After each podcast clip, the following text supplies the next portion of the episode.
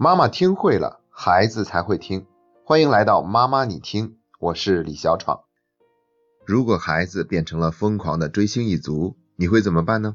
就像有位妈妈说的那样，自己的女儿虽然才上小学四年级，但已经开始疯狂追星了。和同学在一起的时候，从来不聊学习的事儿，一聊就是关于偶像的身高、发型，还有影视作品或者歌曲。一见面就聊个没完，不见面的时候呢，就用 QQ 继续接着聊，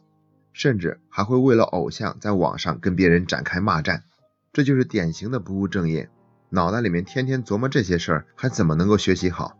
在解决一个问题之前呢，我们还是要先分析一下这个问题为什么会存在，也就是孩子们为什么喜欢明星，为什么要崇拜偶像？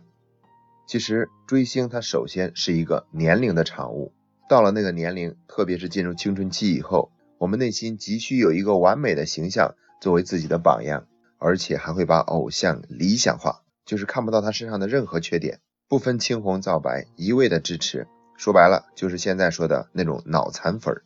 这种情况大概在十四到十六岁的时候达到顶峰，随着年龄的继续增长呢，这种热情就慢慢的退却，等到二十到二十二岁左右。就已经学会了用批判性的思维去对待喜欢的明星，所以说呢，追星这个事儿它会自然而然的出现，有一天呢也会自然而然的消失。当然了，追星还有一些其他的原因，比如孩子们之间呢经常会聊这些话题。如果一个孩子他完全不追星的话，那他有可能根本没有办法融入到同龄人之中。所以为了获得和同龄人在一起的那份归属感、认同感，他也会开始慢慢的学会追星。而且现在的追星还有一个低龄化的趋势，导致低龄化的原因，就是因为我们今天的媒体特别的发达，可以及时的提供关于明星各个方面的信息。像在百度百科里面一搜一个明星，所有的信息我们都已经找到了。而且呢，还有微博这样的工具，也拉近了明星跟粉丝之间的距离，甚至还可以展开互动。这些都大大降低了追星的门槛，让追星呢变得更加的容易。那么和我们这一代人相比，现在的孩子们的追星的行为有没有变得更加的疯狂呢？其实并没有，当年的我们也是一样疯过来的。男生都会留一个郭富城那样的中分头，课本上贴满了各种各样的明星贴纸，甚至还专门为自己的偶像做一个简报。正因为我们就是这样疯过来的，所以在筷子兄弟的作品《老男孩》里面，模仿杰克逊舞蹈的那些情节，引起了无数人的共鸣。充满怀旧色彩的电影《港囧》票房也是一路高歌。虎年的央视春晚，小虎队的歌曲串烧更是将晚会推向了高潮。所以呢，我们今天给出的第一个建议，也算是一个原则：不要否定孩子，更不能说孩子偶像的坏话。哪怕我们觉得孩子追星的行为真的很过分，也一定要忍住去评价、批评一番的这种冲动，要不然呢？只会把我们跟孩子之间的距离拉得更远，他也会变得变本加厉的逆反。所以，我们第二个建议也算是第二个原则，那就是要主动了解孩子的偶像，甚至跟孩子一起追星。有位妈妈就问，孩子整天想看《三生三世十里桃花》，要不要让他看？当然要，不仅要让孩子看，我们自己最好也看一看。如果不让孩子看，他可能跟同学之间就少了很多的共同话题。如果我们不看，我们就跟孩子少了很多的共同话题。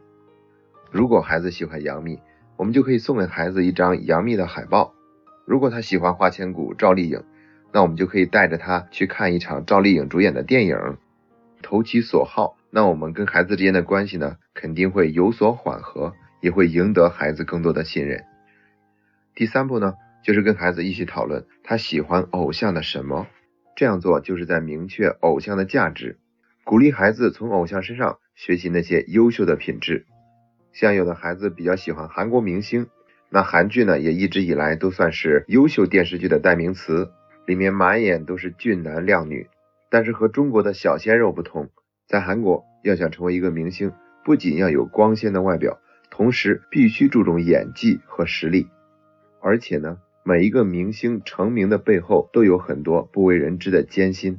比如 TFBOYS 里面的王俊凯，他的学习成绩就一直很好，也因此在2015年参加了人民大会堂举办的优秀青年座谈会。那在这些方面呢，偶像都切切实实是粉丝们的榜样的。第四步，我们可以把偶像相关的产品作为给孩子的奖励，可能是明星写的一本书，也可能是印有明星头像的一件 T 恤衫。那这些呢，我们都可以拿来作为条件，跟孩子提前约定。如果你顺利的完成了你在学业方面的目标，那我们也会心甘情愿的把这些都送给你作为奖励。除了以上四点，我们还可以注意给孩子更多的关心，因为如果一个孩子太过于沉溺于追星，有可能是在现实生活中得到的关注和肯定少了一些。我们还可以利用外界的力量。帮助我们引导孩子正确的追星，比如让班主任安排一次关于追星的主题班会或者辩论会，